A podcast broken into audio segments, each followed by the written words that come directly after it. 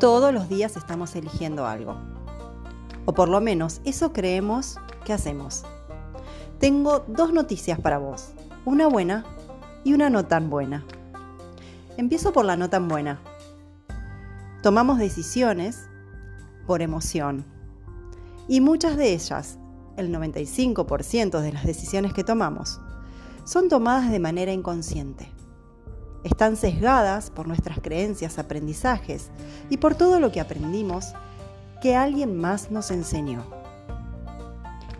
La buena noticia es que así como aprendimos eso, podemos empezar a ser conscientes de las decisiones que tomamos, a estar más alertas de nuestras emociones, de nuestros sentimientos, de nuestras conductas, para poder comenzar a elegir con libertad, desde lo que nosotros realmente queremos.